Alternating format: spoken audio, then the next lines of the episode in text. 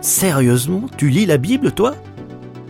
Un podcast proposé par Trésor Média. Bonjour Joanne. Bonjour Hélène. Tu as 36 ans et pour toi aussi la Bible n'est pas un livre comme les autres.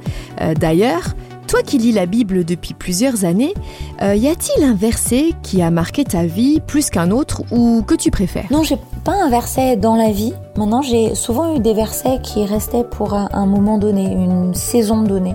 Par exemple, je suis partie faire une école biblique. On m'avait donné un verset avant que je parte.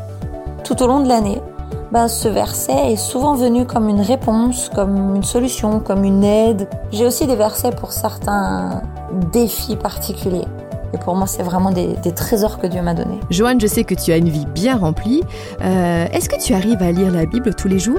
Non, pas 365 jours l'année. J'aimerais bien, mais non. Et dis-moi, comment tu t'organises pour la lire? J'aime le matin au réveil. Maintenant, il y a des moments, ça pique tellement. Ça peut être le soir avant de se coucher, ça peut être après le repas de midi, ça peut être à n'importe quel moment où je trouve tout d'un coup le temps pour. Et ensuite, j'essaye de trouver euh, une à deux fois par semaine des moments où j'ai vraiment le temps de me poser et, et d'étudier, d'étudier un- un- quelque chose de précis que Dieu m'a mis sur le cœur. Pour finir, Joanne, qu'aimerais-tu dire à celles et ceux qui t'écoutent aujourd'hui et qui hésitent encore à lire la Bible? Ben, peut-être déjà qu'il n'y a aucune honte à vouloir lire plutôt la Bible en manga ou en BD. Pour ceux qui hésitent et qui en même temps aussi cette question, mais comment Dieu parle? Ou est-ce que moi je suis capable de- d'entendre Dieu? Ça me paraît impossible.